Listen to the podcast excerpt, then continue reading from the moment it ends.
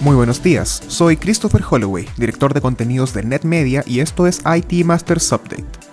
Cada lunes revisaremos en 5 minutos las noticias que más impacto tuvieron en el mundo IT en la última semana, para que comience su jornada mejor preparado. Hoy es lunes 5 de octubre y esto es lo que necesitas saber. La semana recién pasada comenzó con sobresaltos para un mundo cada vez más dependiente de la nube. El lunes, miles de usuarios de servicios en línea de Microsoft se vieron incapacitados de acceder a sus cuentas. El problema afectó a servicios como Microsoft 365, Outlook en línea y prácticamente todos los que utilizaran el servicio Azure Active Directory. Con el masivo movimiento hacia el trabajo remoto que operó este año, la falla despertó variadas críticas, alertas y burlas.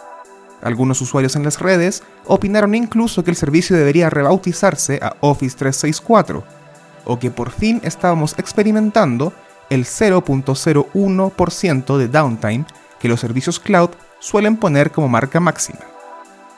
De acuerdo con el post-mortem de la compañía, un defecto en el código de despliegue permitió realizar una actualización a los servicios sin pasar antes por todas las fases de prueba.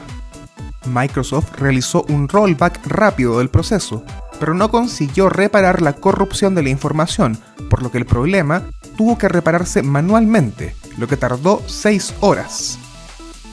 A pesar de que la resolución fue rápida, en términos empresariales, estar 6 horas fuera de este tipo de plataformas podría tener graves consecuencias.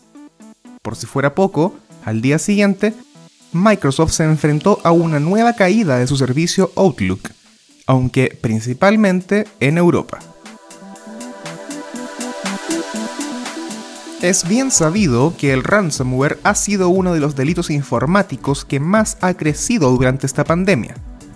Ahora, podría sumarse un elemento más a considerar a la hora de enfrentar este tipo de ataques, ya que el Departamento del Tesoro de Estados Unidos indicó que realizar los pagos que los hackers exigen por liberar la información podría ser ilegal. Esto aplica tanto si es la propia empresa afectada o una firma de ciberseguridad contratada específicamente para asumir el caso.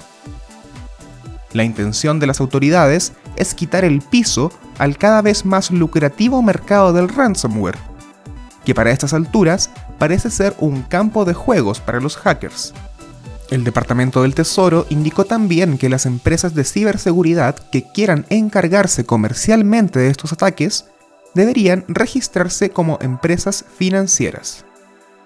Si bien estas regulaciones afectan por el momento solo a Estados Unidos, los lazos comerciales y políticos entre empresas y países hacen muy posible que también alcancen a quienes tienen tratos con organizaciones de la región. El gobierno de Jalisco anunció una colaboración con la compañía de movilidad Didi para implementar una tecnología de transporte inteligente en Guadalajara. La herramienta analiza y optimiza el tráfico en los semáforos y cruces, con información conjunta de vehículos Didi y del sistema inteligente de gestión de la movilidad SIGA del Estado. La tecnología, que ya se encuentra en sus primeras fases de operación, apunta a transformar a Guadalajara en una de las primeras ciudades inteligentes de la región, aunque la meta final de Didi es la implementación de su sistema en otras ciudades de México. Esta herramienta ya ha sido implementada en países como China y Brasil, donde ha reportado reducciones en la congestión vial de hasta 20%. Eso fue todo por esta semana les recordamos suscribirse a IT Masters Update en su servicio de noticias y podcast favorito. Nos encontramos en iTunes, Spotify y Stitcher. Hasta la próxima.